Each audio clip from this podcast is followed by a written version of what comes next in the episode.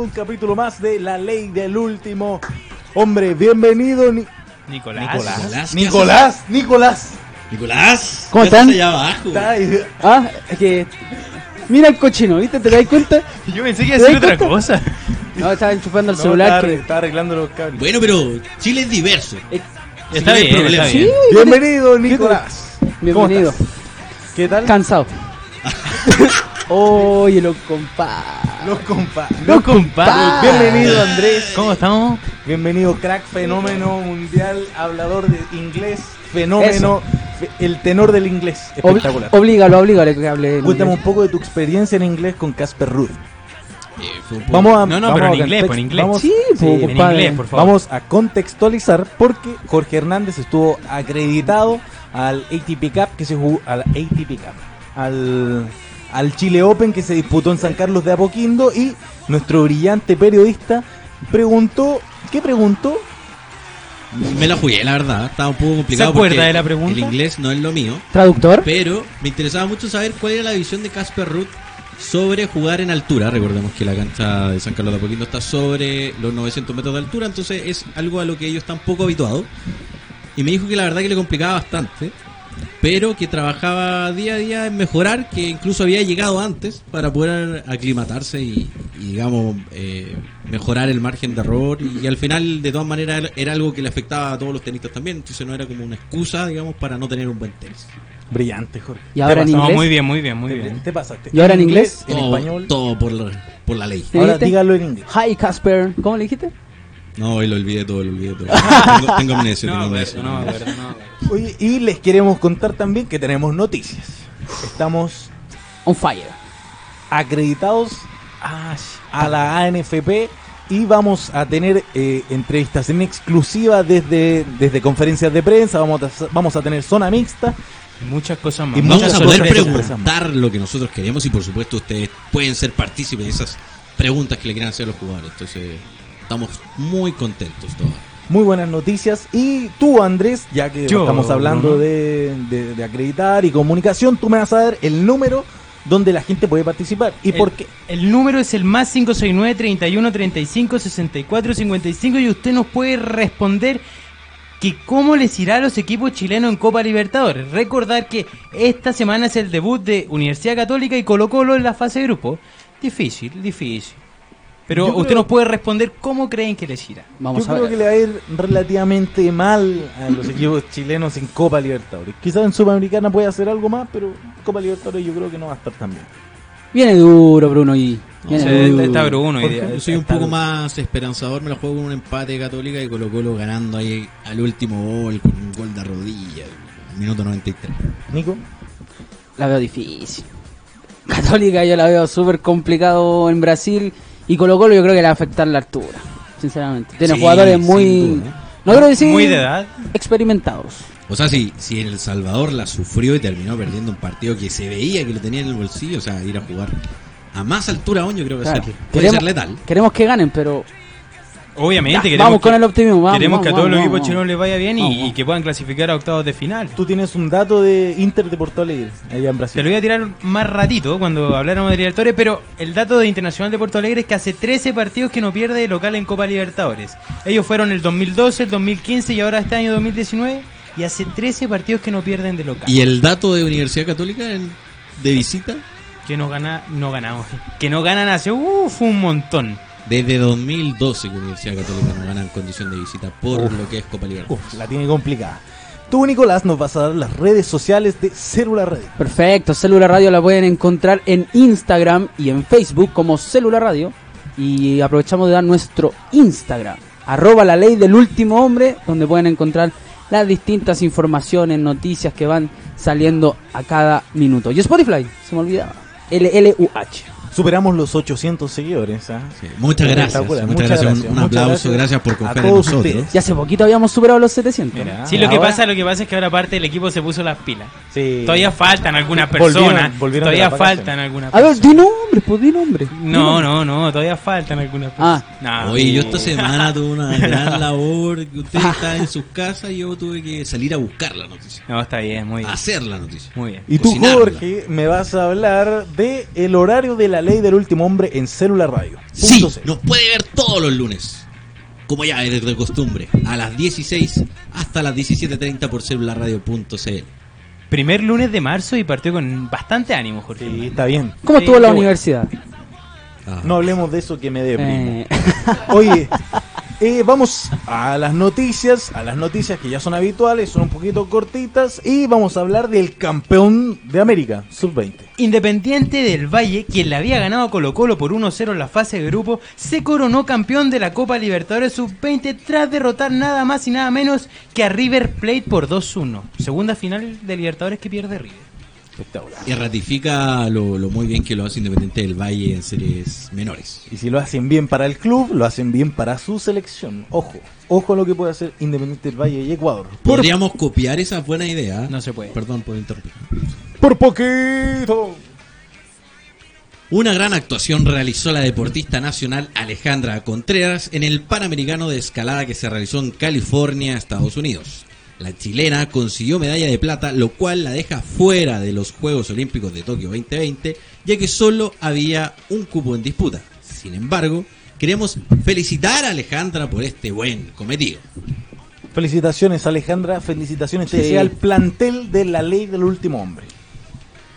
Renunció el number one. mientras esté un presidente que mienta, yo no sigo. Esas fueron las palabras de Marcelo Chino Ríos luego de la polémica con el mandatario de la Federación de Tenis tras renunciar al equipo chileno. Todo partió cuando este último le dijo a Ríos que no podría viajar a Suecia por falta de presupuesto, debido a que Cristian Garín habría pedido más dinero de lo acordado el año pasado. Y precisamente, Jorge, tú estuviste cuando Garín estuve aclaró todo. Cuando lo desmiente.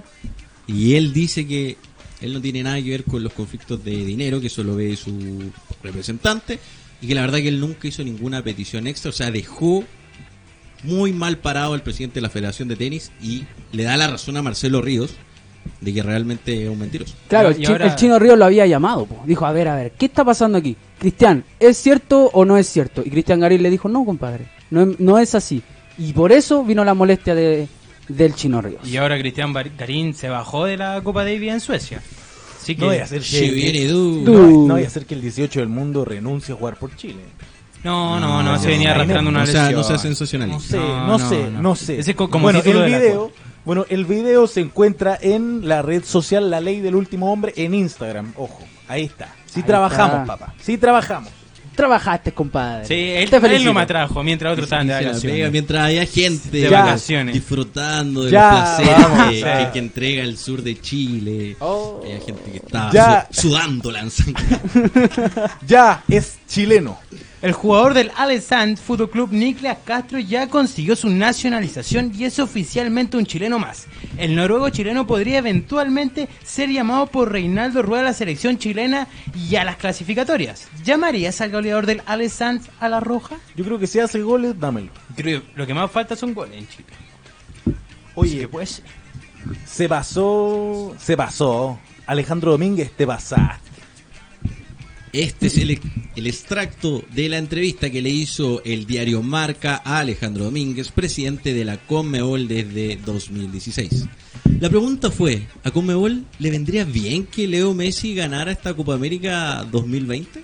A lo cual él responde, yo creo que Leonel merece ganar una copa. Leo ha ganado todo y le queda pendiente este título. Sería muy beneficioso para el jugador y para el país. Solo puedo decir que cuando gana el fútbol, también gana con Mebol. ¿Qué tipo más camiseteado? No puede dar estas declaraciones. Entréguenle la Copa Messi. ya, Por la último, Argentina. ese favoritismo puede demostrarlo después. Si Argentina, ponte que Argentina gane, Messi gane, después podría Cuando haber dicho retirado. ¿Qué, nivel de chupada no, fálica no que se- se, pegó Alejandro. ¿Qué pasó acá? ¿Qué pasó No, pero lo, lo dijo con respeto. Lo dijo con un tecnicismo sutil. Aunque no, tan sutil. Pero, pero en, en chilenismo, ¿qué fue, André? No, yo no lo voy a repetir. Ya, espectacular. Lo siento, yo, yo Uy. paso.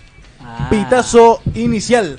Atención futboleros porque la Conmebol ya entregó todos los detalles de los partidos de primera fecha de la fase de grupo de Copa Libertadores 2020. Veamos cómo van los chilenos en esta pasada. Internacional se enfrentará a Universidad Católica el martes a las 19.15 horas, hora brasileña y chilena, por supuesto. Mientras que Colo Colo el miércoles se enfrentará a Jorge, a Jorge, perdón, a Jorge, Jorge, a Jorge. a, A a Jorge. Jorge, no, se enfrentará a Jorge Wilstermann eh, allá en Bolivia a las 19.15 horas, hora chilena. La tienen difíciles los chilenos. Pregunta, La tienen complicada. ¿cómo le irá a los chilenos? Usted lo puede votar en las historias de la ley del último hombre. Perfecto. Ustedes saben que me estaba instruyendo el último tiempo y Jorge Pilserman fue el primer piloto que voló en, en Bolivia, una aeronave comercial. Por eso es tan famoso. hombre. Mira, como no sabemos, te la vamos a dar por cierto. por eso lo conté, porque sé que no saben ignorantes de mierda. ¡Oh! ¡Que viene fuerte hoy día ¿Qué le Jorge pasa? Hernández! ¿Qué te pasa? ¿Sabes qué lo voy a- ¡Es que en marzo, hay que destruirlo todo! ¿Qué te pasa? ¿Qué le pasa, Jorge? ¡Hay que quemarlo todo! Oye, ¿no tenemos una capucha por ahí? Va. Ya, ¿Qué le pasa? vamos, eh, bueno, la pregunta al público. La pregunta es cómo le irá a los equipos chilenos en Copa Libertadores. Lo puede responder a través del WhatsApp más 569 31 35 64 55 o a través del Instagram. Arroba la ley del último hombre. Respóndanos, debata, comparta, porque seguramente hoy Jorge está bastante violento y te va a responder con una puteada. ¡Qué maravilla! bueno, nos vamos al campeonato nacional, a lo que nos convoca a Colo Colo. Vamos a hablar de qué mal equipo es Colo Colo. Una Qué semana bastante complicada para Colo Colo. ¿Cuándo- Bastante. Comienza, comienza en la séptima región. Ahí comienza Contra Curicó, contra. Curicó, sí, sí. Fue Ah. el día lunes de la semana Sí. pasada. Bueno, un Colo Colo que, como ya todos saben, está sin el técnico Mario Sala, que fue despedido tras el partido de Curicó. Fue determinante. Se encuentra la dirigencia en busca de candidatos para asumir el banco. Han sonado tantos nombres. Pero nombre, nombres. nombre realista, o sea, estamos Ese- hablando de mira, Felipao. ese es el problema. Estamos Felipe- hablando de Peckerman. Pero Felipao, Felipao estuvo a punto de llegar. Supuestamente no llega por unos dichos que, que él lanza en, en la década del 90 y que, que lanza como a favor de la dictadura de Pinochet, por así decirlo. Y una parte de la concesionaria Claro. Colo Colo y la misma Garra Blanca, decían algunos algunos periodistas, que, que no iban a tolerar que esto pasara. Pero ¿sabéis qué es lo que me da risa? Que le preguntan a Aníbal Moza sobre si hay posibilidades reales de traer a Luis Felipe Scolari. Y él dice, por supuesto que la hay. Porque el dinero no es lo más importante. A veces a la gente también la mueven los proyectos. Colo Colo no tiene proyecto No. y sabemos que el fútbol chileno se mueve por plata. Si los tipos no quisieron seguir jugando para ahorrarse plata, entonces me parece que el, dia- el diablo vendiendo cruces. Eh, no, y es descarado. Él habla de proyectos cuando trajo a Mario Sala para que implementara su proyecto. a largo plazo. No, pero es bastante largo plazo. Estaríamos hablando Mira, de cuánto. La- las declaraciones de Felipao fueron, Pinochet también hizo cosas buenas, arregló muchas cosas, la gente estaba medio desordenada, hizo más cosas buenas que malas. Hay determinados momentos en que la gente se desordena o la anarquía se desata. 1998 Escolari es un medio brasileño. Anarquía.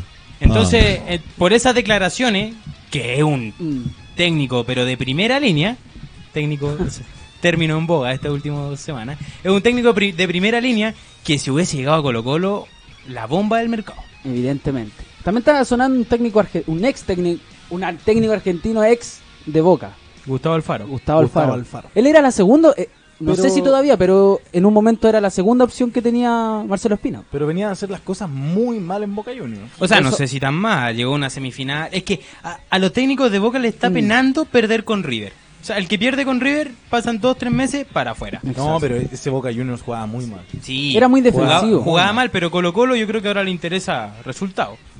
Hoy por hoy yo creo que le interesa resultado. Claro, va no- de la mano, pero... Pero es que no está arriesgando nada. Colo Colo no está arriesgando nada en este mes. No estamos finalizando el torneo. No estamos en la mitad del torneo. Yo creo que, Pero se Un te, técnico se te está defensivo, alejando ¿no? el puntero. Bueno, yo creo que el, el campeonato ya lo, ya lo tendrían que haber dado por Pero es que el No campeonato, pasar, el campeonato el pero- primer objetivo que tiene que tener Colo Colo ah, cu- cuando se sientan a conversar, el primer objetivo de Colo Colo es el campeonato. Y que a la sexta fecha ya el puntero se te haya escapado 13 puntos, Pero es- 12 mira, puntos, yo creo perdón. que el, ah, el haber expulsado a Mario Salas de Colo Colo tendría que haber sido o en la primera fecha o, o ya o ya no era. Porque de verdad que al quinto capítulo, al quinto, perdón, al quinto, a la quinta fecha ya Pero no, No, sé, no sé. de cierta forma, en el partido que juega Colo Colo de local contra la Universidad de Concepción, ¿no notaron que hubo un, al menos el resultado se lo dieron vuelta, se lo empataron finalmente, pero como que había un poquito más de gana, como que metieron un poco Como que la cama, se descomprimió el Sí, camarín. sí, como eso, que sentí eso. que el lunes estaban con el freno a mano puesto, no sé si haciendo la cama, pero no tenían muchas ganas de jugar, no, no estaban muy animosos y, y el fin de semana, la verdad que se, se vio otro equipo, no un equipo así como, oye, No, pero hubo un gran equipo, pero se notó El primer tiempo de Colo Colo era para ganar. Ir ganando 5-0 fácil. Pero bueno, también bueno. hay que tener en consideración que están jugando con uno de los peores clubes este año Pero y del año pasado del solamente campeonato. El primer tiempo de Universidad de Concepción fue malo, fue defensivo, fue arratonarse, que no le hicieran gol, no le resultó. Y el segundo tiempo, cuando atacó a un equipo débil como es ahora Colo Colo, le resultó y terminó em- empatando el partido. Entonces yo creo que si Acevedo, el técnico de la U de Conce, hubiese salido con esa propuesta desde el minuto uno, yo no sé si Colo Colo hubiese tenido un tan buen partido. Claro. Colo Colo que- También sonaba José Néstor Peckerman. Y un dato de José Néstor Peckerman es que era el eh, técnico de cadetes en la época de Mirko Josic. En 1991 él era, él era encargado de las divisiones inferiores de Colo Colo y yo creo que Pero- era más re- era muy posible ese fichaje por, Pero por Colo Colo. lo de Peckerman no sé si es que... O sea, es un buen nombre, pero a nivel de equipo solamente ha dirigido a Tigre y a Toluca, en México. Y tuvo esas dos campañas y desde ahí que se ha dedicado a dirigir selección. Entonces, no sé si hubiese sido un, un, un- nombre calado en equipo. Ahora también está sonando Mauricio Pellegrino, que entrenó al Valencia, al Español, al Leganés. Yo lo que no quiero que pase con Colo Colo es que han sonado tantos nombres y tantos buen nombres que uno, uno se esperanza como periodista, o no, va a venir un proyecto, un buen entrenador, Y, después, después llegue Tito Tapia. y que después Gordo. llegue Tito Tapia. Ese, es- ese es el miedo de que, de que a uno le pasa. No es que Tito Tapia sea un mal entrenador, pero comparado con Escolar y comparado con Gustavo Alfaro, hay diferencia. Entonces, ojalá que, que llegue un técnico de peso a Colo Colo y que pueda hacer una buena Copa Libertadores, Oye. que la tiene encima. Oye, un medio muy vinculado al cuadro Albo. Bueno, hay un cuadro Albo, medio Albo, ya ahí ustedes cachan qué medio puede ser. eh, informó que, según una radio muy conocida, ahora sumó a sus filas posible candidato a la banca al Vichy Borgi. Pero Mira, Vichy Borghi esto, suena- esto- esto- suena esto es reciente, reciente, tiempo. reciente. No sé, yo siento que Vichy Borghi tuvo la suerte que se topó con un plantel lleno de estrellas. Sí. Es que si hiciste eso. una campaña tan excepcional, No hay que creer volver. no, eh, no vuelves, porque al final la Es como la, ide- la ideología de, de Bielsa. Claro. Donde te fue bien, no tienes que volver. Exacto, porque tu Te puede ir figura se ve dañada. Eh, Imagínate que Marcelo Pablo Bartichotto estuvo a cargo de Colo Colo, es un ídolo del club, se lo sacó campeones y aún así igual lo fueron a, a linchar, Le pegaron. le pegaron, lo empujaron. Entonces, no creo que Vichy Borghi se quiera meter ahí de nuevo. Le preguntaron, muchas veces le han preguntado este último tiempo y él dice que no lo ha llamado nadie. Y que está en otra parada. está claro, no, no, no, no sabe Oye, aparte, a Vichy Borghi siempre ha hablado de proyectos. Y volvemos al principio. Colo Colo no tiene un proyecto definido. O sea, puede ser que de la boca para afuera existe un proyecto, pero de que realmente se cumpla, no se ha visto. Entonces yo no creo que un técnico de peso venga a un club sin un proyecto definido, sin un, sin que tenga las cosas claras. Pero ¿sabéis qué es lo malo? Que aquí, digamos, los próximos técnicos que traigan, en el caso de que no les vaya bien, van a tener la excusa de que no, que el equipo no lo armé yo. Que el equipo no lo armé yo. Y va a llegar uno a la mitad de, de temporada, va a tener tres refuerzos y, y le va a ir mal y después va a llegar... No, es que, y, y realmente cuando podéis llegar a, a- a, digamos, a, a hacer eh, un juicio sobre un técnico va a ser en la próxima temporada y estamos recién en marzo. Entonces... Ojo que Universidad de Chile, quien peleó el descenso el año pasado, también despidió a su técnico a la cuarta fecha. En este caso Colo Colo lo hizo a la quinta. Puede, puede venir por ahí la mano o no. Se está nivelando la balanza entre los equipos No. grandes. Pero eh, yo le estoy preguntando a usted, ¿va por ahí la mano de que Colo Colo pueda pelear los puestos de abajo? ¿O, o no o ni, no va a poder pelear el campeonato o puesto a competencias internacionales? No. Yo creo que puede pelear competencia internacional si se recupera mañana. Pero campeonato yo ya creo que está bastante Mm. lejos. Solo, un- solo Calera siento yo que le puede hacer el peso a Universidad Católica en el medio local, al menos. Pero ojo, recordemos que luego de la para de, de mitad de año, porque hay Copa América, como que te jugáis otro campeonato, porque hay equipos que van muy bien y luego bajan su intensidad. a- a Calera, a- a le pasó el año lo pasado. mejor, como por ejemplo Cobresal también el año pasado, que la primera parte del campeonato estaba luchando el descenso y luego de eso casi se mete en Audax. copas internacionales. Audax Italiano fue otro que el primer semestre estuvo mal y ya después peleando lo- los cupos de arriba. Claro. Y clasificó a Sudamericana para este Entonces, año. como la para es tan larga, tenéis dos campeonatos, o sea, Sí. en uno. Son como dos distintos, la verdad. Bueno, Bueno. y también... No, y, y ahí para Colo Colo tiene la gran opción que no tienen los otros equipos más chicos, que es de reforzarse bien. Que esos tres nombres vengan de, de una clase mayor a, a- a lo que es el futbolista chileno y así poder mejorar. Pero Colo Colo tiene buen equipo. ¿No sienten que Colo Colo debería, en vez de gastar plata para traer buenos jugadores, debería parar un poco la, la mano y empezar a invertir en juveniles? Emular los Independientes del Valle. Pero es que la diferencia que tiene Colo Colo con Independiente del Valle es que si Independiente del Valle nunca ha salido campeón de, de Ecuador eh, en la liga local. Entonces, que no salga campeón un año, que no salga campeón el otro año, a los a lo hinchas, a la prensa, es casi que le da lo mismo que no salga campeón Independiente del Valle. En cambio, si Colo Colo, que es un equipo que tiene presión, si no sale campeón durante uno, durante dos, durante tres años, le empieza a costar. Y eso es lo que estamos viendo ahora con Mario Sala. Ya cinco partidos con un campeonato donde salió segundo, pero no salió campeón, y ahora al quinto partido lo echan.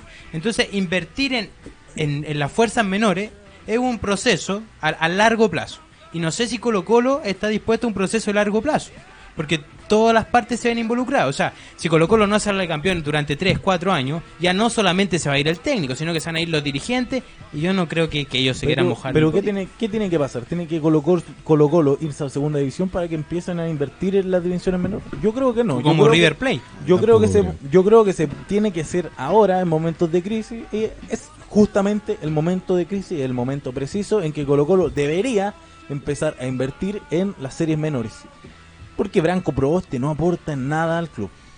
Bueno, y recordar también que se lesionó Iván, Morales. No, no hablemos. Que si no. Pero, pero era un jugador el cual podía ir, se cambió el técnico. Probablemente iba a tener una nueva oportunidad. Y él quería salir y justo ahora se lesiona, va a estar seis meses fuera de las canchas porque es una lesión a la rodilla donde tienen que operarlo.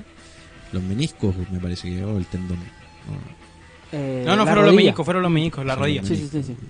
Entonces Una, una lesión. casi pierde el año, prácticamente. Bueno, también jugó Universidad de Chile y ganó. Nuevamente Universidad de Chile ganó y se mete en el segundo lugar del campeonato nacional. Pero yo no vi ese partido, ¿quién me lo puede contar? ¿Quién lo vio? Estuvo súper bueno. No, est- estuvo bueno el partido. Fue un partido con bastante llegada y partió ganando Higgins. Un partido con dos goles a los 10 minutos. Un gol de Márquez, disparo de fuera al área, rebote, entra. Un Matías Rodríguez que sigue igual que el año pasado, Lucio con los goles.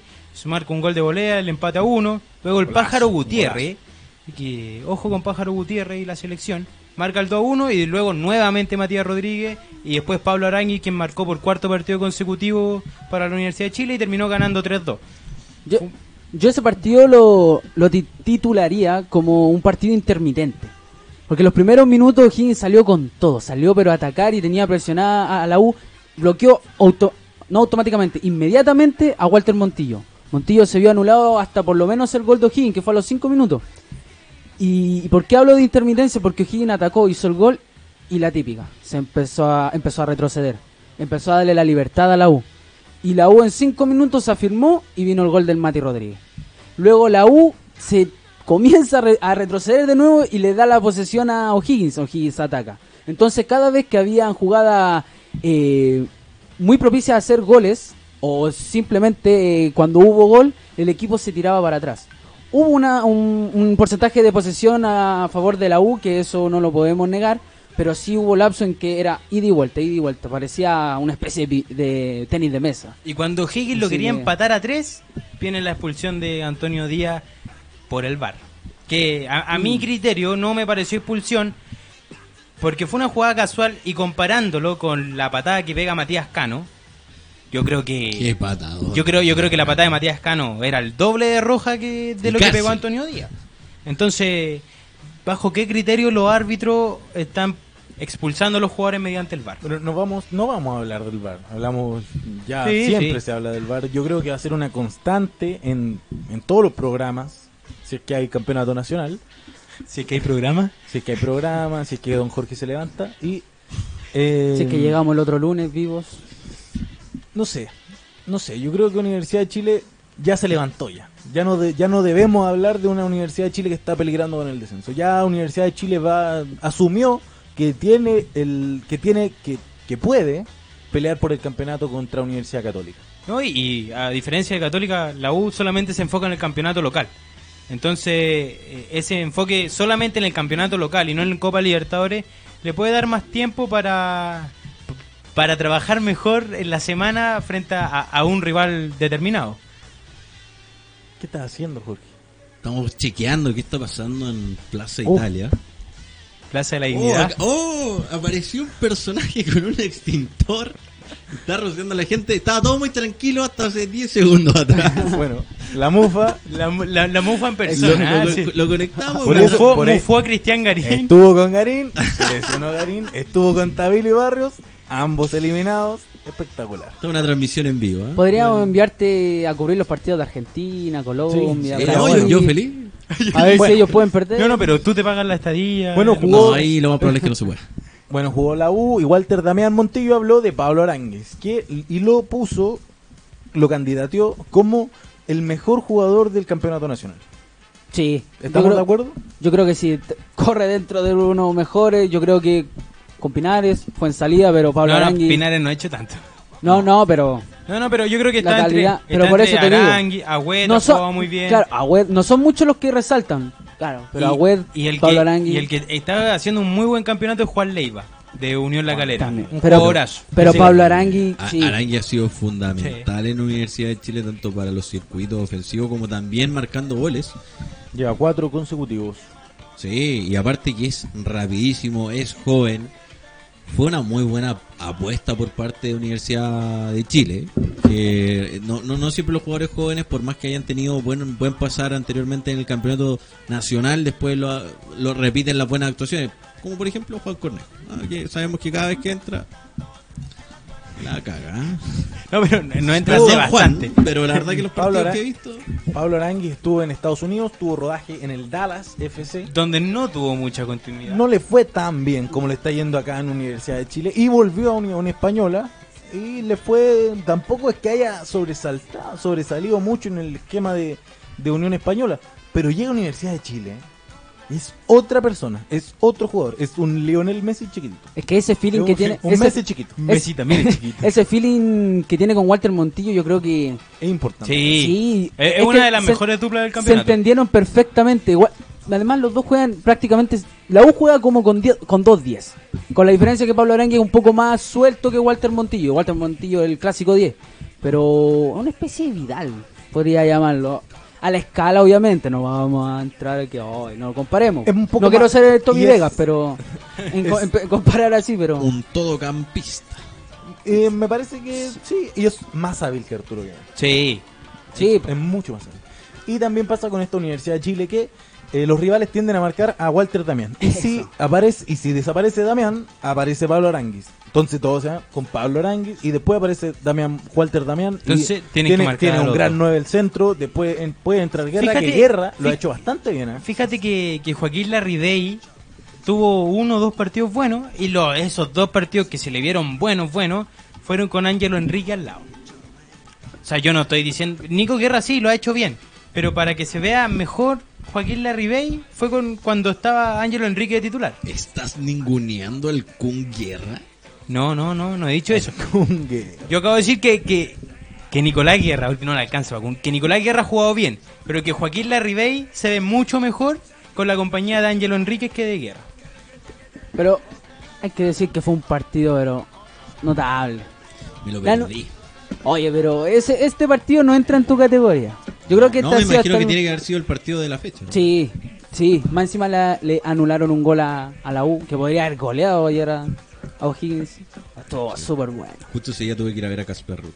Qué lástima. Me Ah, qué lástima, justo Qué tuve que ver a Federer. No, no. Qué lástima. Y, y, y aparte que desde que le hace la pregunta a Casper Ruth, que se genera una cercanía, va a ver la final y lo mufa y pierde Casper A la Ruth. final no fui. Ah, Ahí no está, fue, o sea, no hizo el trabajo con... No, No, que habían disturbios, habían disturbios. ¿En dónde? ¿En San. Carlos? En tu Estaba cabe- complicado en tu la- cabeza habían disturbios. no, no. Eso mismo. No, pero Hacía frío. Sí, estaba, estaba helado. No, pero hablando en serio, a las 8 de la noche, 8 de la tarde, ya se, se ponía su- muy frío. De hecho, el primer día fui solo con polera. Me recaí de frío. Así ya, al segundo día ya empecé a sacar la, Oye, ¿pudiste ver a Nico la- Mazú las ahí chaquetas en, de snowboard. y- en galería? ¿Viste? En ga- perdón, galería. en tribuna. Sí, ¿Tú crees que él va a eso mismo, en palco. No, preferencial. es que me, me pasó algo muy gracioso. Y uno como Del, de- del ATP Chile Open vamos a hablar en el tercer Ah, round. perfecto, Sí, me sí. lo reservo. Más- más adelante. Vamos a contar favor. los detalles después. Si tuviste intimidad, no me importa. Pero, pero lo importante es que sea en el tercer bloque. ¿ah? Perdón, Ya. perdón, perdón. Nos vamos con el. Yo creo que uno de los grandes. Bueno, nos vamos con Paloma Mami. La canción Mami. Iba a decir. Programa. Y tú, Andrés, nos vas a comentar Yo. el número de teléfono. El número de teléfono es el más 569 31 35 64 55 y usted no puede responder la pregunta ¿Cómo les irá a los equipos chilenos en Copa Copita Libertadores? Copa Copita Libertadores de América. Tú me vas a dar las redes sociales de Célula Radio y la ley del último hombre. Instagram y Facebook como Célula Radio, nuestro Instagram personal arroba la ley del último hombre y Spotify LLUH. ¿Qué, va, ¿Qué hay en la página de Hay Instagram de la de todo, hay debate, conversación, comentarios de las noticias más importantes del deporte nacional e internacional. ahora- Y estamos- también, y también ahora puede responder la pregunta de cómo les irá a los equipos chilenos en Copa Libertadores a través del Instagram. Es que era rápido porque no me retaran. Oye, Era rápido, era- era rápido, era me vas era a dar los horarios del programa La Ley del Último Hombre aquí Todos- en Célula Radio. Todos, todos, todos los lunes de 16 a 17.30 por celularradio.cl. Si se lo pierde, puede llegar a verlo a su casita. Ya que al día siguiente, tipo 8 de la mañana, porque es un hombre trabajador, nuestro, Radio nuestro con- Controlador. radio controlador, va a estar disponible ahí en YouTube. Grande Pancho. Un aplauso para- Grande Pancho. Sin ti no somos nada, viejo. ¿eh? Oye, ¿y esa cerveza? Bien, bien, bien. bien, bien. Bien, le Estuviste salió rápido, bien. bien, bien, bien. Vamos a hablar, ya, ya venimos de vuelta, ya, saben dónde tienen que hablar, dónde pueden votar, dónde pueden participar. Y la pregunta, ¿cuál era? ¿Cómo les irá a los equipos chilenos en Copa Copita Libertadores? Colo Colo, juega Católica. Católica, eh, Internacional de Porto Alegre contra Católica y Jorge Bilseman contra Colo Colo esta semana. Vamos a hablar ahora de Universidad Católica. Que hablar de Universidad Católica ya me parece un poco aburrido porque siempre es lo mismo. Antes de entrar a la Universidad Católica, te vamos a dar los resultados de, de la fecha con Nicolás, porque Cobresal empató a uno con Deportes Iquique, Colo Colo ya mencionado empató a dos con Universidad de Concepción, Unión Española le ganó 2-0 a Everton de Viña del Mar. Luego, el día domingo, Coquimbo ganó el clásico de la cuarta región 2 a 1 Deportes La Serena. O'Higgins perdió como local 3-2 frente a Universidad de Chile y el empate, un muy buen empate anoche en La Pintana, Palestino versus Deportes de Antofagasta. Claro, ¿Cuáles son los que faltan? Faltan dos partidos de la fecha 6. Curicó Unido jugará contra Huachipato hoy a las ocho y media. Y mañana Santiago Wanderers versus Audax Italiano. Este partido se pospuso, digámoslo, o sea, se tiró para el final porque Audax jugó el jueves en Copa Sudamericana. Así que por eso se tiró de los últimos Vamos. en esta fecha. Tenemos la sección. La sección más esperada Todavía no tenemos música, pero Sí, vamos estamos trabajando. Oye, estamos hace tu pega, ¿qué te cuesta traer una cortina? Viejo, estuve laburando duro la semana, no, no- no tuve tiempo, pero para la próxima semana les prometo que tenemos una canción. El partido es- de mierda de la semana es presentado por Jorge Hernández. Gracias, gracias, qué bien, qué. Muchas gracias por la cortina ahí a capela. Cortina de Eh. mierda para partidos de mierda. El partido de la mierda lo El partido, el partido de la mierda. Ya la no son partidos de mierda. Es partido presentada por un hueón de mierda. El partido que cae en la categoría de partido de mierda es Cobresal versus Deportes Iquique. Un partido sin ritmo. Un partido que prácticamente está por ponerlo en la programación. Y que más encima fue a las 12 del día, o sea, y día sábado. Un asco. un Oye, asco. co- y en El Salvador. ¿eh? Eso, Cobresal está jugando todos los partidos a las 12 de la tarde. ¿eh? Es que se lo están... Puede ser, puede ser. Porque si fuera un No, grande, no, no, no, no lo... no entiendo lo- ese... ¿Qué te imitando a la ¿Lo puedo? ¿Lo puedo gesticular acá? Nah. Estoy imitando a la Marcela Cuy. ¿Qué es? ¿Qué es? ¿Qué es eso? Es como más o menos así. Ya. Ya. ¿Qué, qué le pasa a Jorge vale. Me Hernández? dijeron en Vamos. célula. Me dijeron en célula. Y, el partido, y el partido. Oye, para. vamos a parar con la ordinariedad del ¿Qué le caballero. pasa, Jorge Hernández? No, pero lo perjudican, perdón, lo perjudican porque no es un equipo grande. Lo perjudican porque sus instalaciones quedan en un cerro y porque nadie quiere ir al Salvador. Por eso lo perjudican. No, pero cuando juega un equipo grande. No lo quieren en también- primera división. Nadie lo quiere en primera división. Yo sí lo quiero en primera división. Yo no lo digan. quiero No, pero estamos hablando de la gente que organiza el campeonato y eh, también de los que lo traen. Pero cuando juegan contra equipos grandes, eh, igual los partidos son a las 2, a veces a las 3, a veces a las 5, pero nunca son de noche. O sea, eso hay que tenerlo claro. Yo creo que es, como tú decías, por la estadía.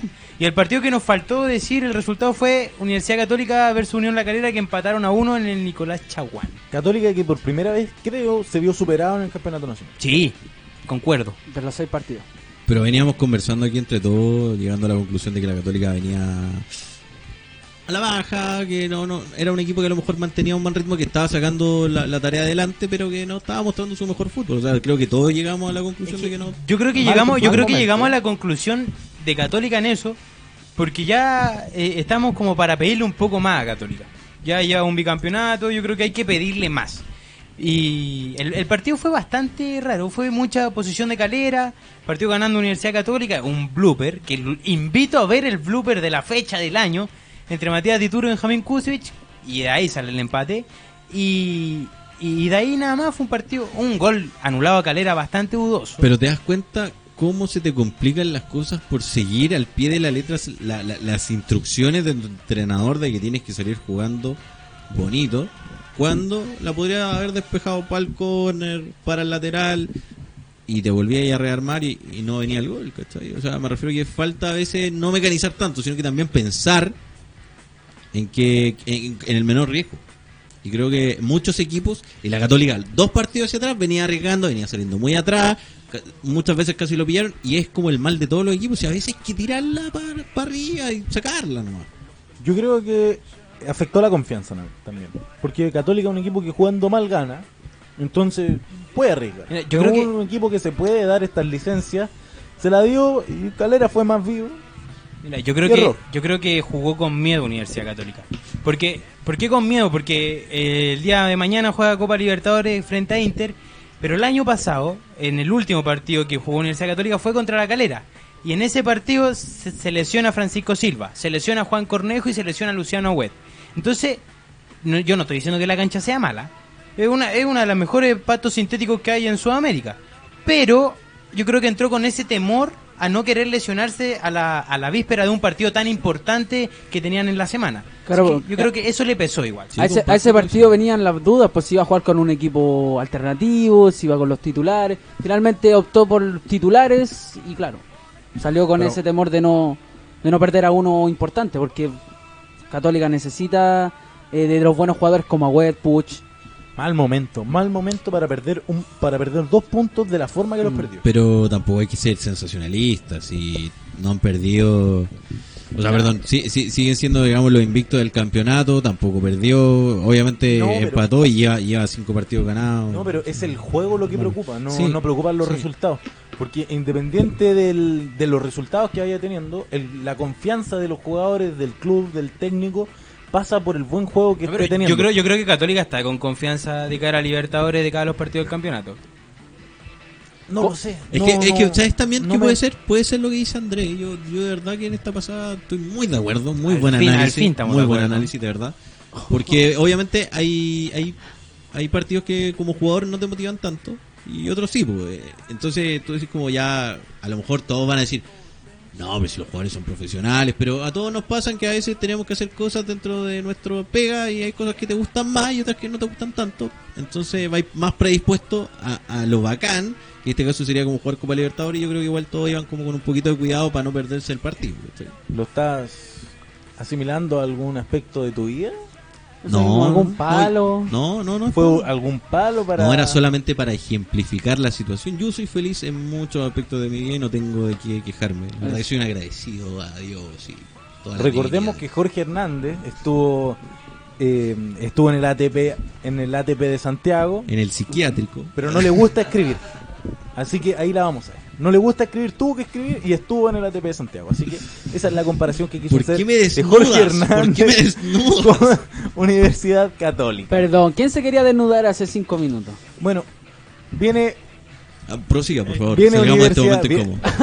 viene a jugar, va a Universidad Católica a jugar a- en Porto Alegre contra el Inter, un rival difícil. Y ahora nos vamos a meter de lleno en lo que es Copa Libertadores. Sí, es un rival difícil por, el, por la estadística que entregábamos antes, de que Católica no gana el 2012 de visita en Copa Libertadores, de que Inter de Porto Alegre no pierde como local desde el 2012 en Copa Libertadores. Entonces, es un partido a la chilena con el empate, todos felices. Pero, pero a la vez, el Inter de Porto Alegre, si bien va puntero en el Brasileirao, en Copa Libertadores no ha mostrado un fútbol avallazador que uno diga, no, este Inter... Eso, que uno diga como que no, Inter va a salir campeón de Copa Libertadores, no, es más bien cauto, harta posición del balón para el Chacho Coudet y va a ser un partido más disputado en la mitad de cancha, creo yo. Es que imagínate, un equipo que ya, de Brasil, que juegue regular, para nosotros es un partido difícil. Eh, claramente. No, no, y, y para ellos, ellos dirán, Universidad Católica viene puntera, invicto. Así que no sé, hay, hay, hay que ver el papel, hay que ver... Lo que el sí partido. me parece increíble que de 32 equipos, Chile tiene solamente dos representantes. Pero se lo busca, se lo busca, si podrían No, haber sido cuatro. No, si aquí no hay un reclamo contra la Conmebol, si nosotros somos los... Los malos para la pelota.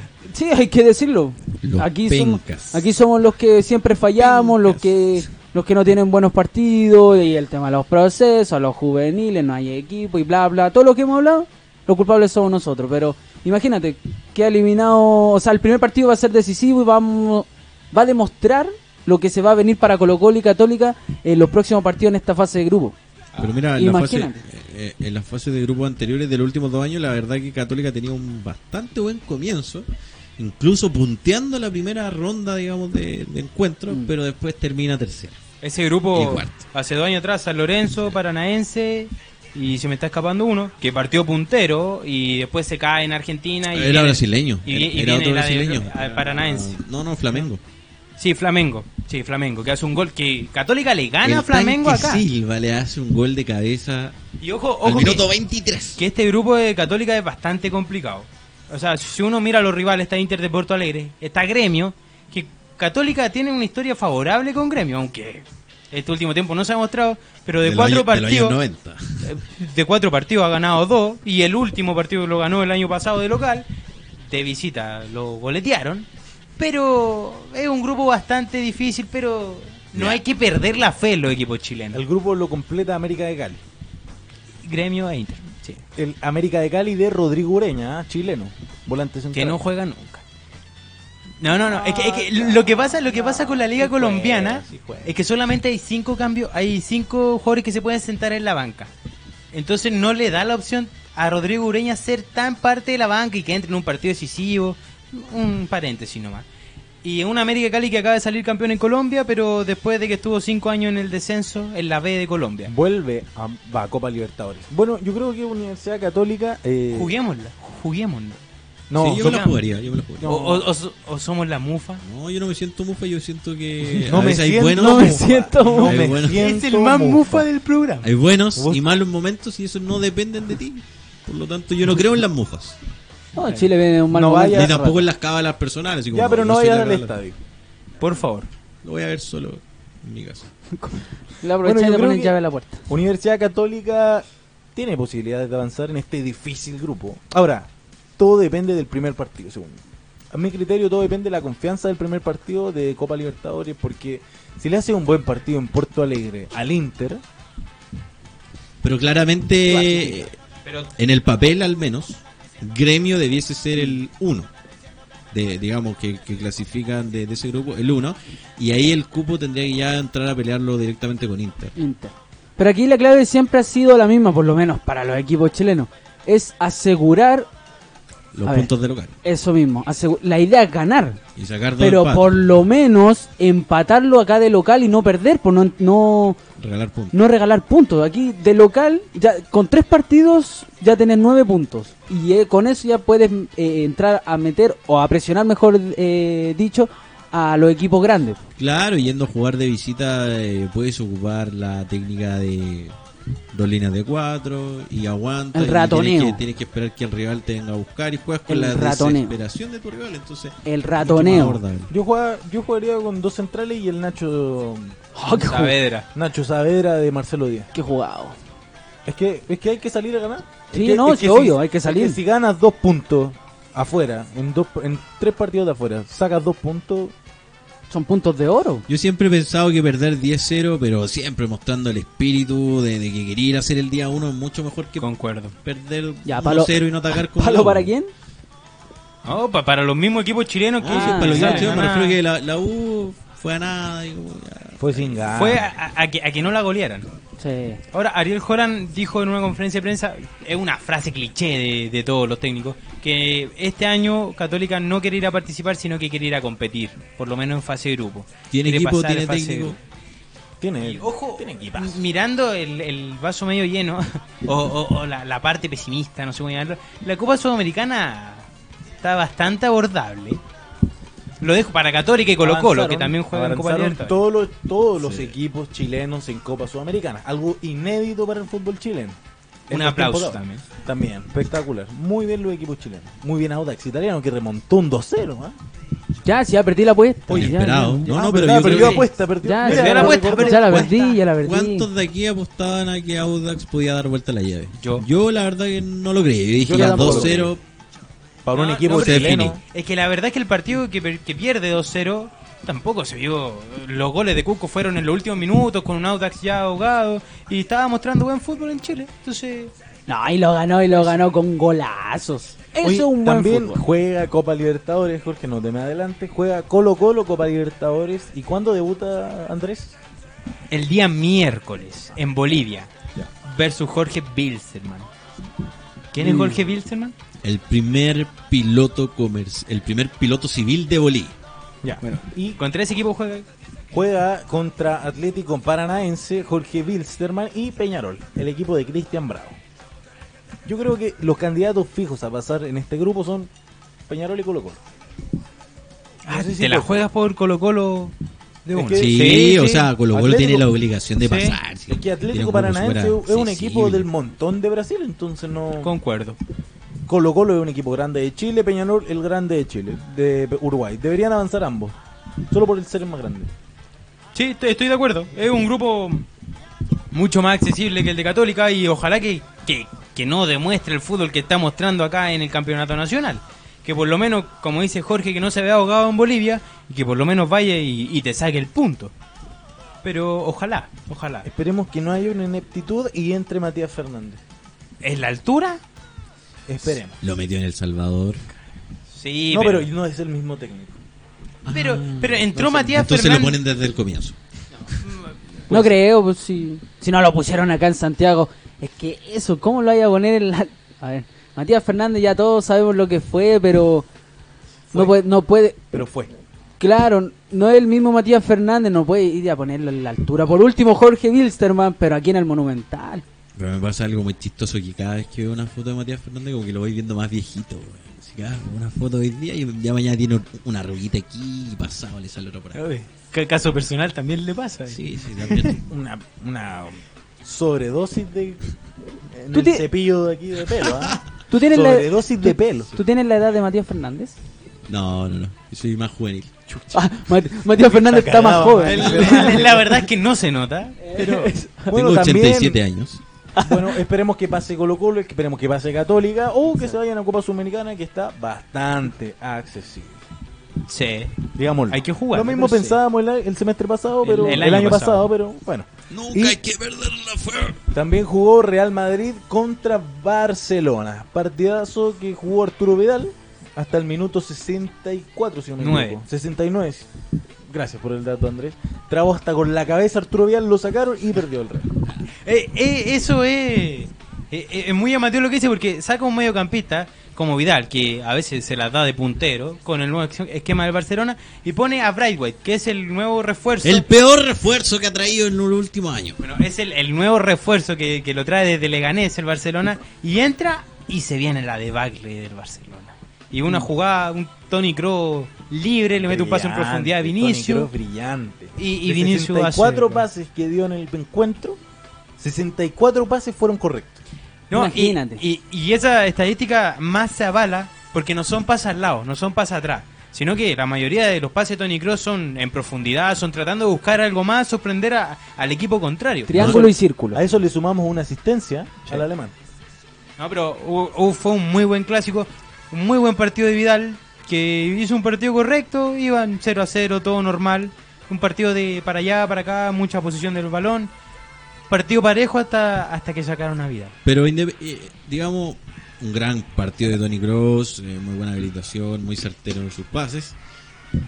Pero no, no, no les queda un poco la sensación de que hay un poco de responsabilidad de Marc André Ter Stegen en, en ambos goles, tomando la consideración que Pero- son goles que son por el palo del arquero. No, pero es O que, sea, eh, tampoco eh, se, la, o sea, se la doy toda porque de que el jugador empieza a avanzar y Gerard Piqué em- empieza a retroceder en vez de salir a la buscarlo. pelota rebota en Gerard Piqué. Claro. La- la- No. eh, Lo rosa y ese mínimo roce, Ah, igual va al primer palo. Sí, y sí, que sí. el primer palo siempre es del arquero. Pero, ese se- roce pudo haber confundido. Claro, no, pero el segundo gol no puedes eh, despegarte de tu palo. Es tu palo. Como arquero tienes que proteger ese palo y más encima cuando viene el remate Ter Stegen da vuelta a la cara. Entonces, claramente el segundo gol puede puede que te entre. Si a ver, tampoco estamos eh, hablando No, de tampoco que vamos lo- a criticar a Ter Stegen. Sí, porque son arqueros que son imbatibles, que nunca le van a hacer goles, pero no puedes ir a achicar de esa manera. Pensó que, iba, que iban a tirar un centro. Eso pensó, porque sale así.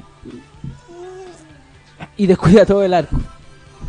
No hay como Vinicius Claudio Bravo. Junior que superó un récord de Lionel Messi. Jorge- Andrés, Me quería pillar. No, pero es el jugador más joven en anotar en, el, en un derby. Así que, sí, si anotó más joven que Messi, pues, su futuro puede ser deslumbrante. Hay que, hay que ver Bueno. po. Por un gol. de Vinicius Junior tenía como Colo Colo- mil, mil goles en inferiores. Pero- tenía pero- como 50 en primera. A Colo Colo le gusta contratar así porque hagan un gol bonito y los que contratan. venga el Colo Dame. Eh.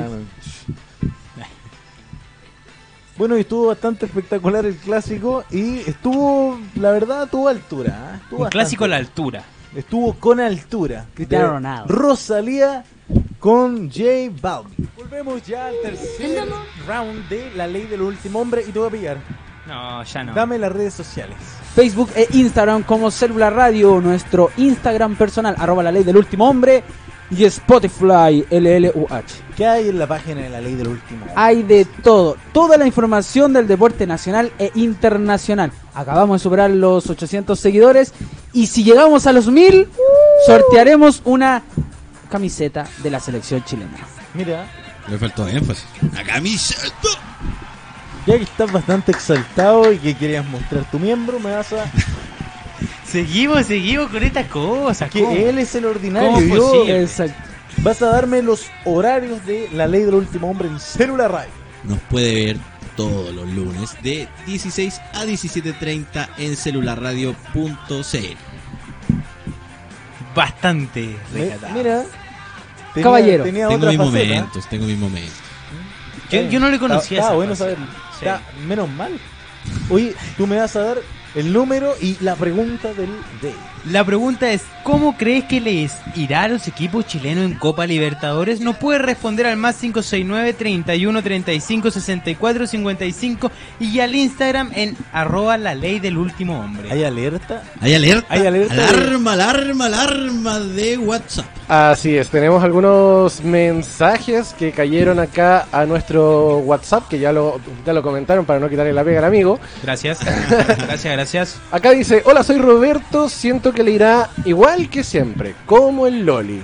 La católica cagoneará como siempre, le va bien en Chile solamente y el Colo dará pena en Bolivia. Tiene puros viejos y la altura se los va a comer. ¿Quién fue? Cuánta razón, fue? Roberto, Roberto. Roberto. Roberto. Por acá, Nos mató a Eh, todos. Sí, mira, una, pesimista. Una, una, una chica, dice Gabriela Martínez, yo creo que les irá bien o relativamente bien. Colo Colo tiene un grupo accesible y debiese pasar por nombre e historia. Y Católica la tiene difícil con los brasileños, pero le puede ir bien.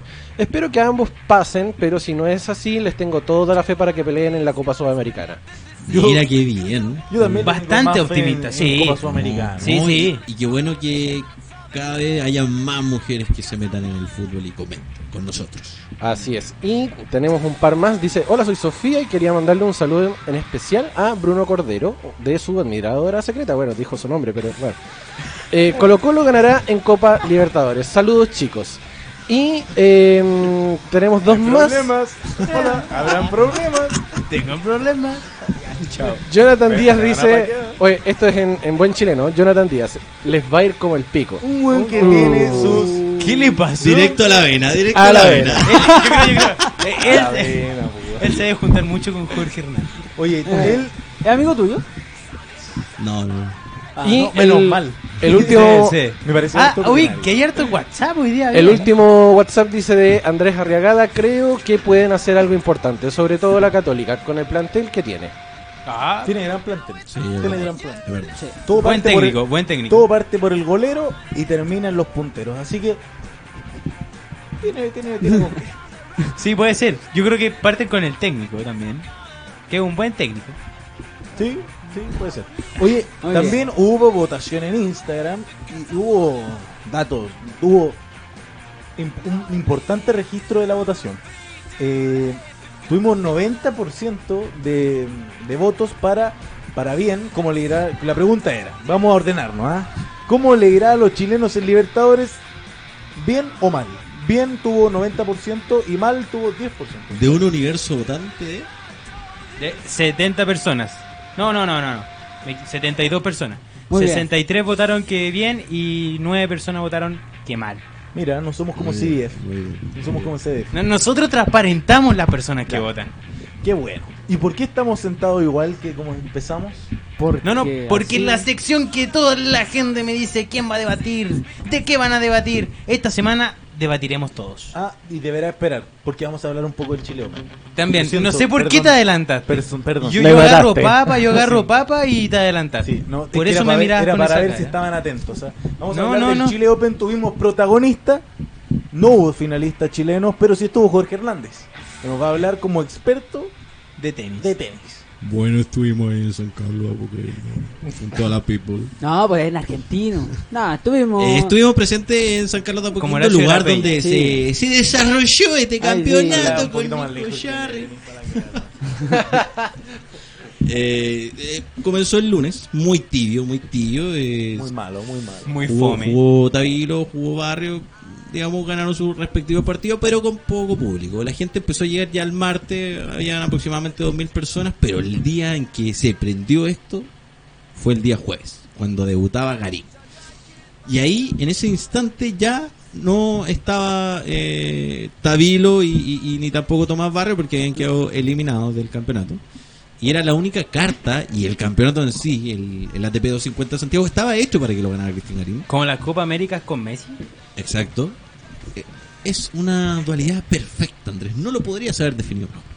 Y la cosa es que Cristian Garín en el segundo set, frente, en el partido frente a Casper Ruud, No, o sea, no, perdón, no. perdón, perdón, A- a David- Davidovich. Davidovich, eh, siente una, se enfría, según lo que él comenta después de la conferencia de prensa, y eh, eh, siente un, un tirón eh, en la parte lumbar que lo hace votar el, derechamente el segundo set y se la juega en el tercero gracias a el apoyo del público y, y el, el no querer renunciar a, a un torneo en que se hacía en tu país después de seis años de ausencia.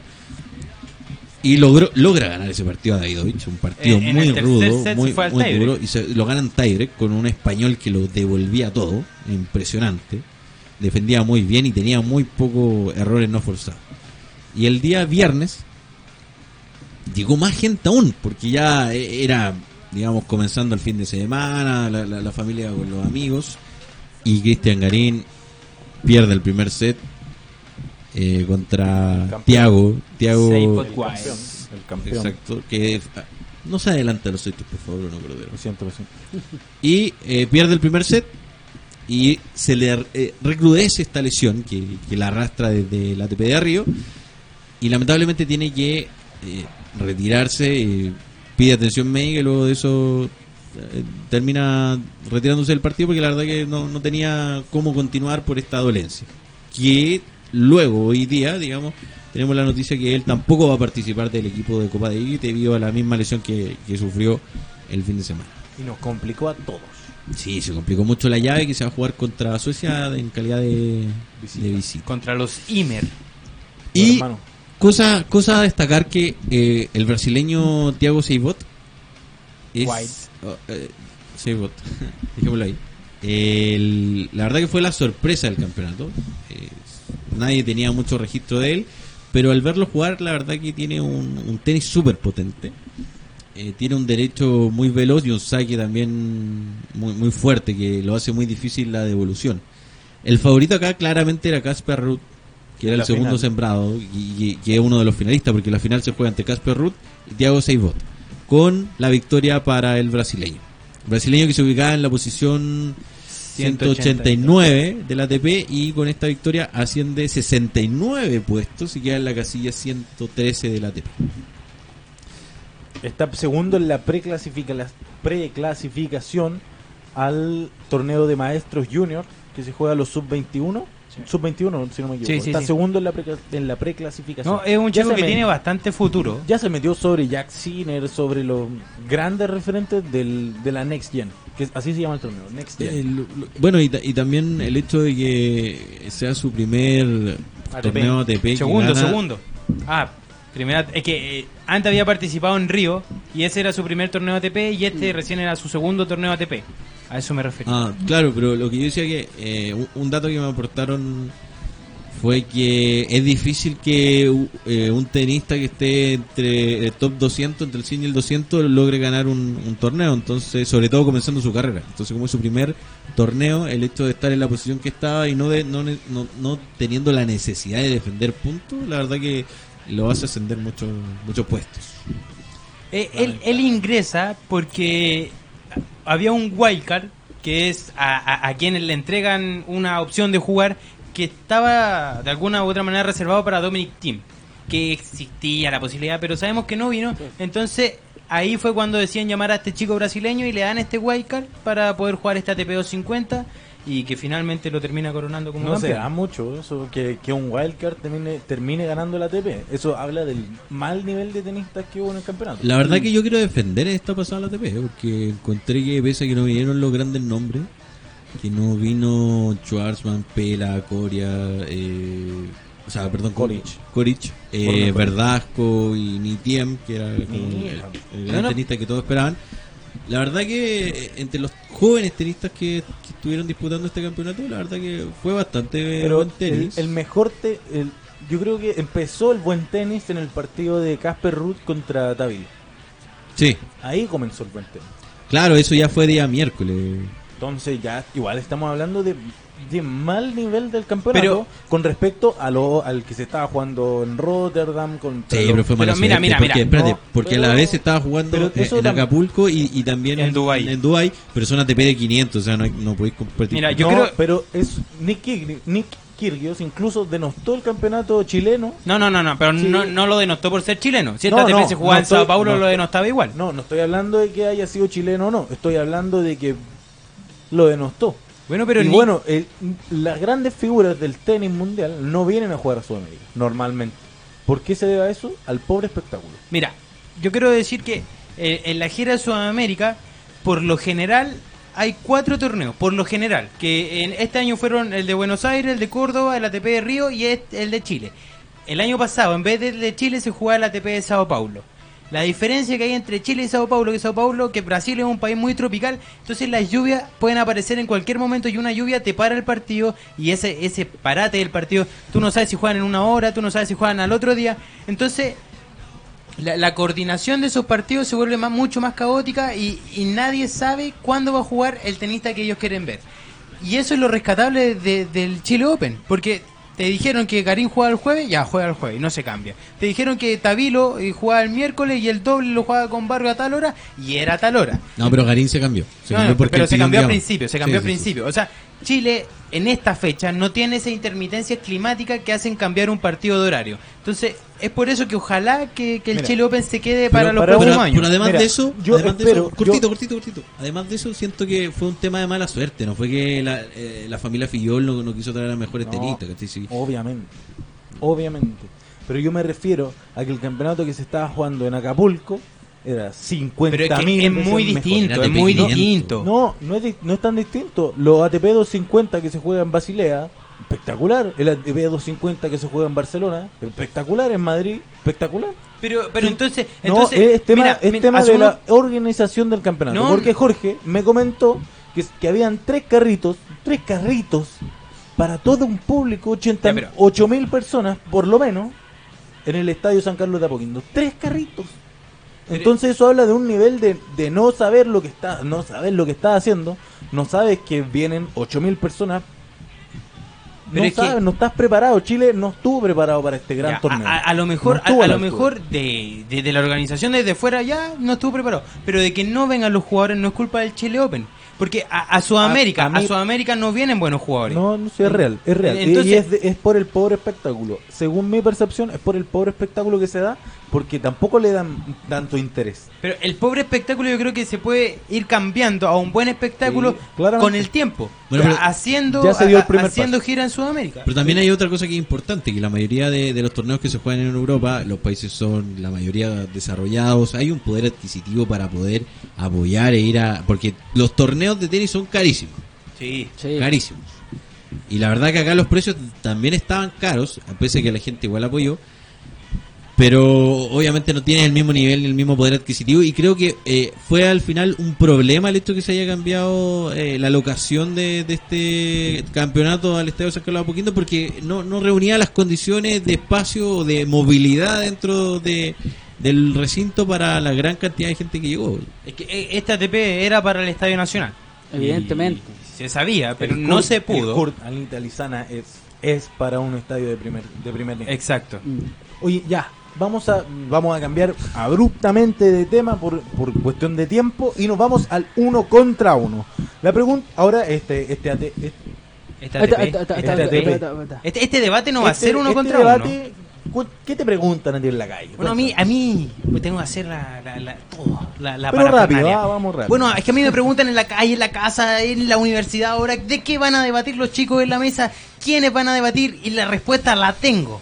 Hoy día debatiremos todos. No hay un uno contra uno. La pelea se viene fuerte entre todos, cada uno dirá su, su, su parecer a la pregunta que es. Royal Rumble. Eh, algo así. Digo, una vez al mes va a existir este Royal Ya, Rumble. ya. Como pa- para ir parece, cambiando. parece. Y la pregunta Uno es... al mes, como el sexo entre casados. No por era favor. necesario. No era esa necesario. Sigue, por intervención. favor.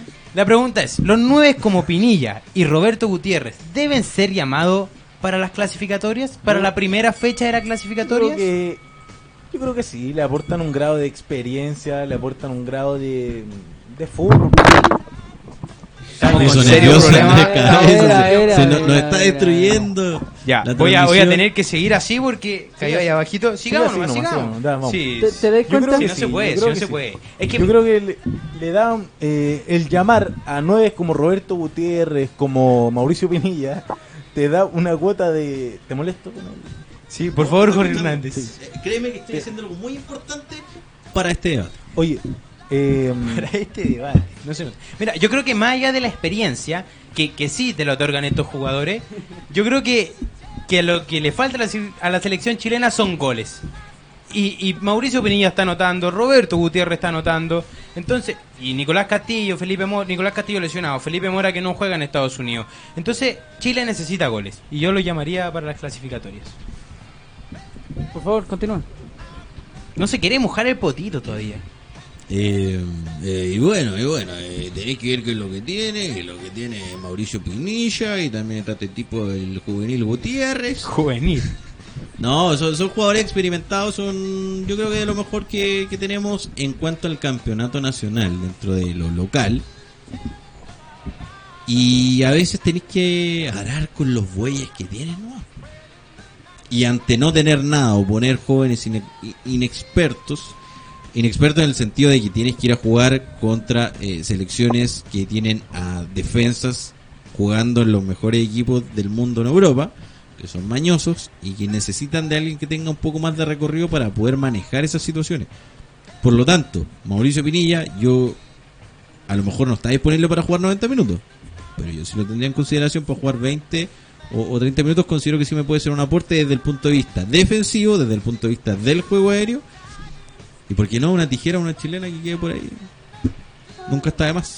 Una chilena. Nico, ya, todos dijeron que sí, están disponibles. Yo voy a ir co- en contra de No, ustedes. yo- Voy a ir en contra de la marea. Yo creo que el único que salva aquí en el campeonato como 9 es Mauricio Pinilla. Yo siempre le he tenido eh, la ficha, le he tenido como, como ese esa esa relación de decir, sí, yo creo, yo confío, la confianza, se la tengo a Pinilla. Yo siento que eh, está a la altura de los jugadores que tenemos en la selección chilena. Está, la- está más por encima de, aunque no sea los mismos puestos, pero está por encima de Zagal, está por encima de Junior. Por momentos está por encima de Vargas. Sí. Entonces, Pinilla sí o sí tiene que ser considerado. Ahí te doy el punto.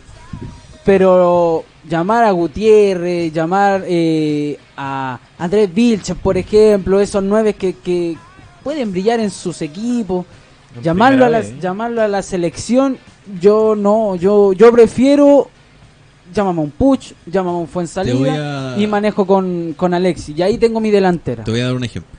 Cuando Marcelo Bielsa empe- empezó a construir la selección que hoy es, tuvo que eh, primero agarrar a los jugadores que estaban vigentes en ese momento, que Ujú. estuvieran más o menos a un buen nivel.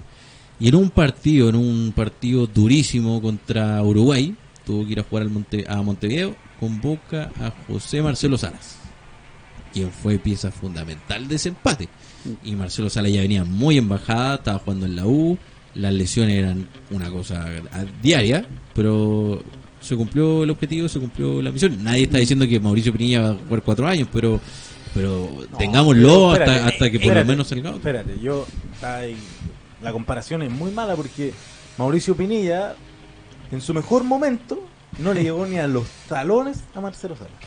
Pero es no, que- yo no estoy espérate, escúchame, Dame yo, un Marcelo estoy, Salas viejo, no me des a un Mauricio Pinilla viejo. yo estoy- yo estoy comparando jugadores viejos que a lo mejor no La realidad no- de cada uno. no eran no eran no eran grandes cracks en ese momento, pero que sí ayudaron y sirvieron a un objetivo en particular. Pero yo eso- jamás estoy hablando de la calidad Esteban técnica de- otro. es que- claro. Exacto. Eh, Yo no creo estoy- que no voy estoy por hablando ahí. de que Mauricio Mm. Pinilla es igual a Marcelo Sala porque para mí Marcelo Sala es un Marcelo Sala y no hay más.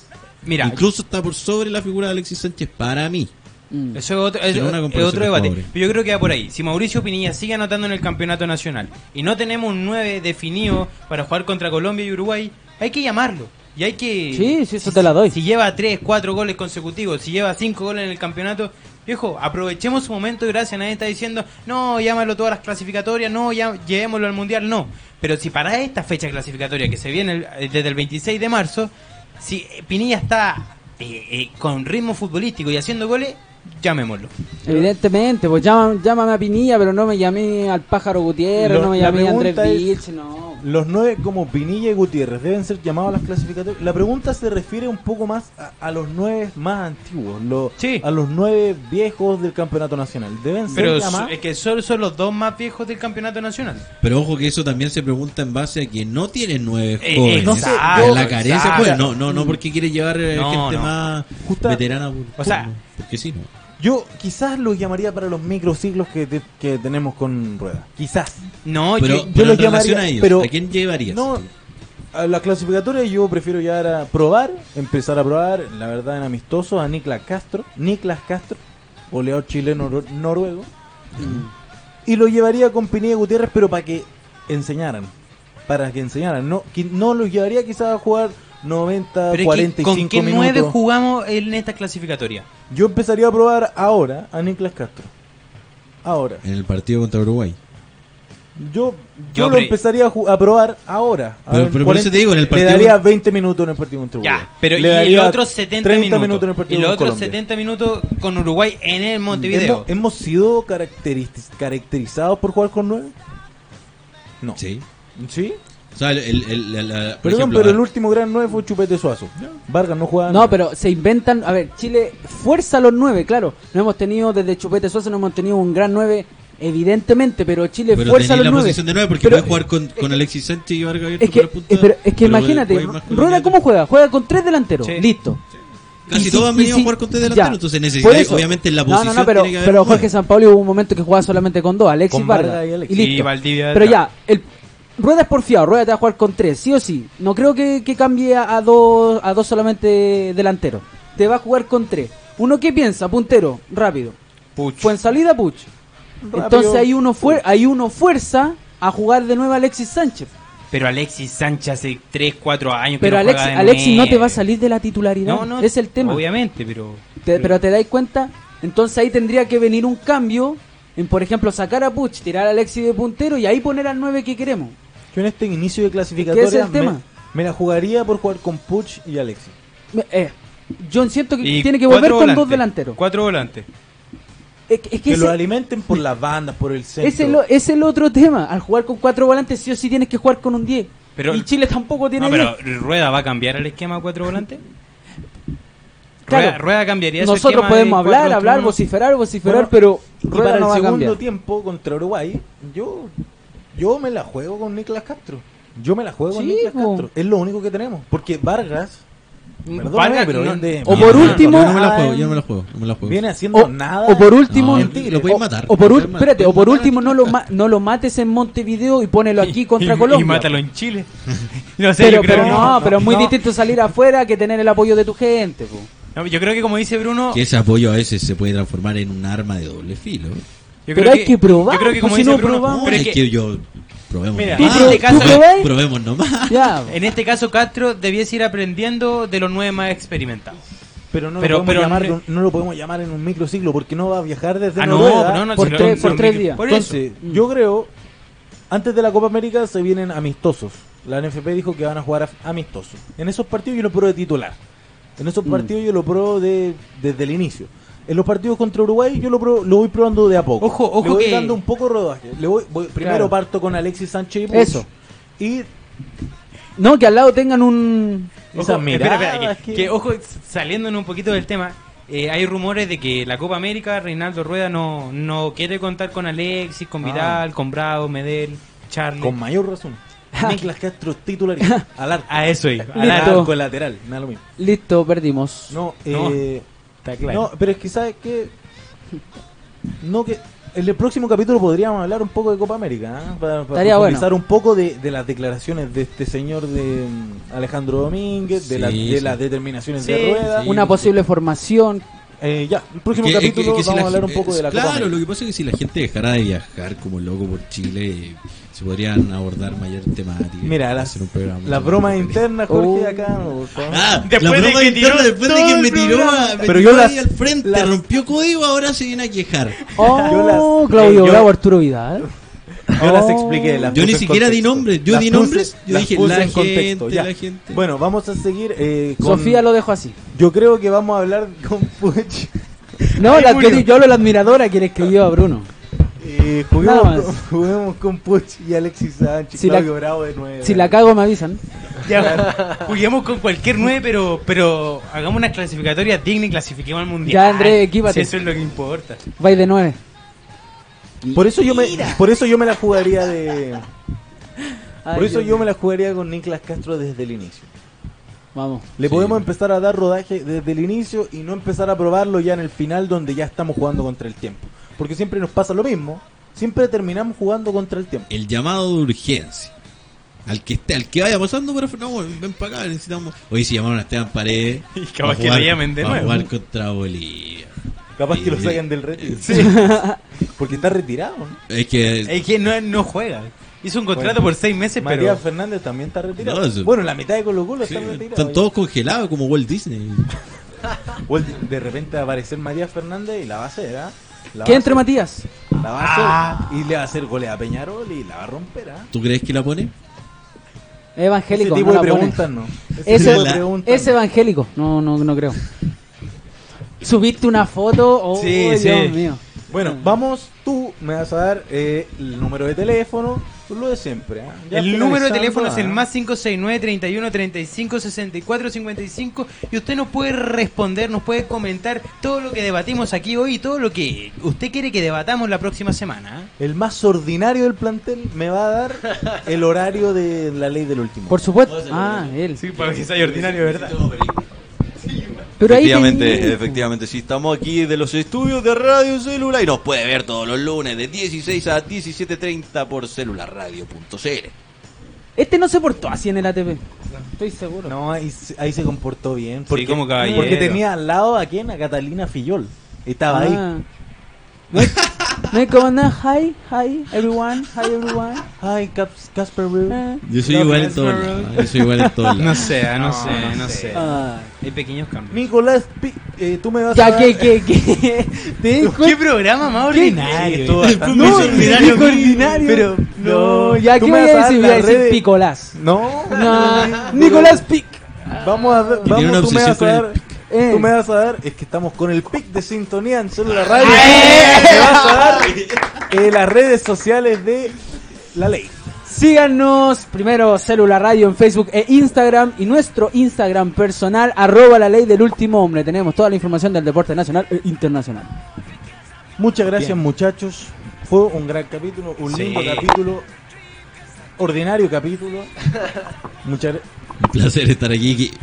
Muchas gracias por eh, aceptar. muchas gracias. Nunca más. Nicolás. Nunca más. En el capítulo No de, lo los ordinarios nos retiramos. Esta fue la ley del último hombre. Muchas gracias. Este fue el decimosegundo capítulo. Chao.